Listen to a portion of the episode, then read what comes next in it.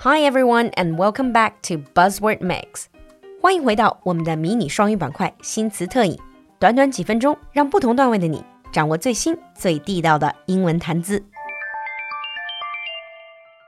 In today's buzzword mix, our buzzword is me time. Super easy, me and time.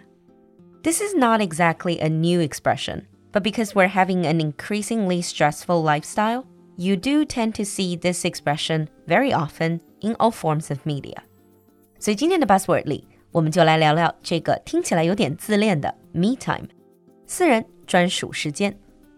Well, the detailed definition of me time is time spent relaxing on one's own, as opposed to working or doing things for others.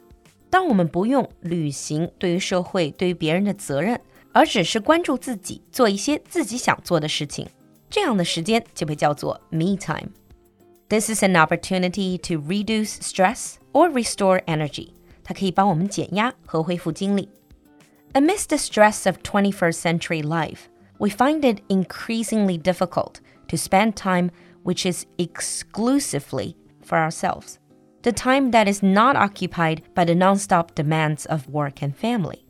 随着我们的生活压力越来越大，生活节奏越来越快，我们也越来越难找到这种在工作和家庭职责之外 time exclusively for ourselves.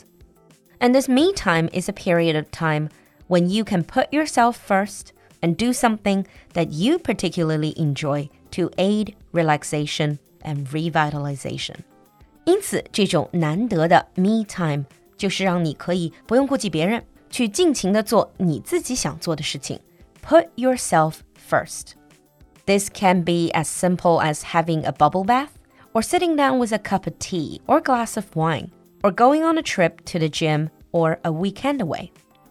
One reminder about the word though although this word can be used by both men and women, it does lie heavily in the female domain, mainly used by female writers for a female audience.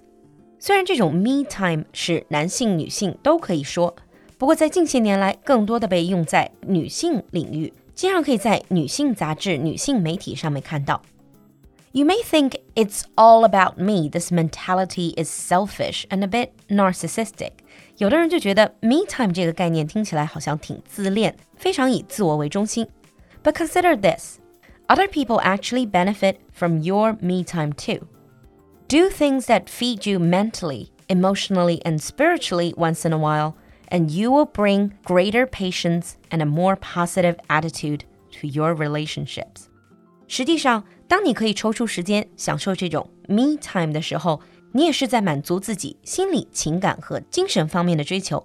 这也会让你在日常工作以及和别人的交往过程中更有耐心和正能量。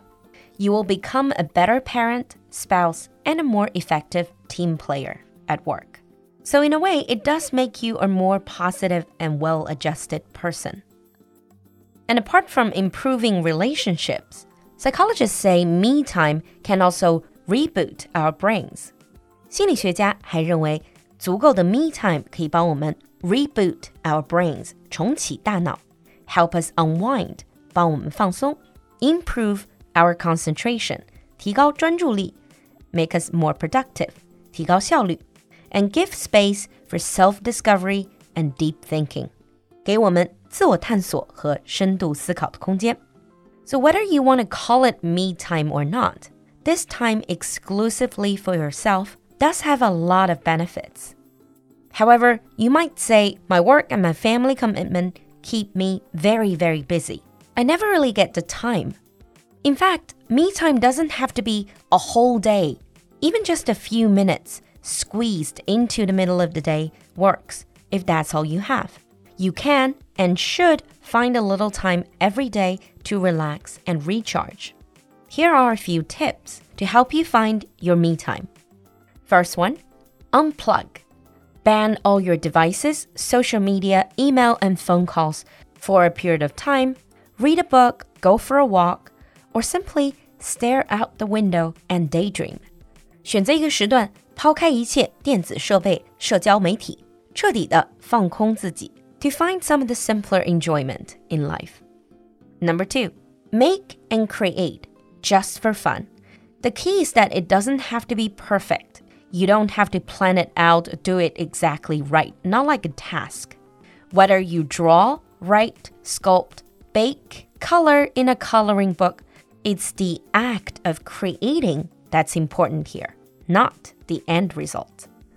Number three, have a grown up play date with an old friend. 叫上老友，像孩子一样疯玩一场。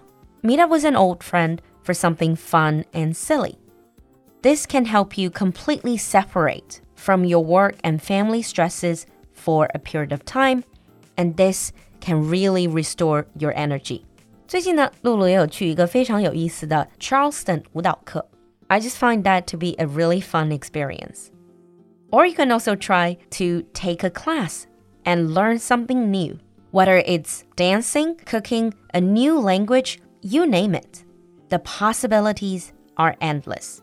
Whichever way you choose, whether it's just for a few minutes, few hours, or a day, having some me time on a regular basis will truly make a difference in your life.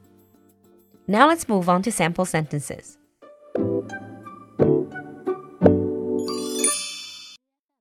Sample 1. Studies have found that a lack of privacy or me time is a big cause of unhappy marriages. Studies have found that a lack of privacy or me time is a big cause of unhappy marriages. Sample 2. Quality me time is often more important than quantity. Quality me time is often more important than quantity. 你听懂了吗？关注我们的公众号“露露的英文小酒馆”来获取更多拓展内容。So what is your me time？期待你的分享，我们下期见。节目的最后。 再提醒大家，酒馆自己的第十一期进阶口语课程很快就要开课了。如果你感兴趣，就抓紧时间联系小助手咨询报名吧。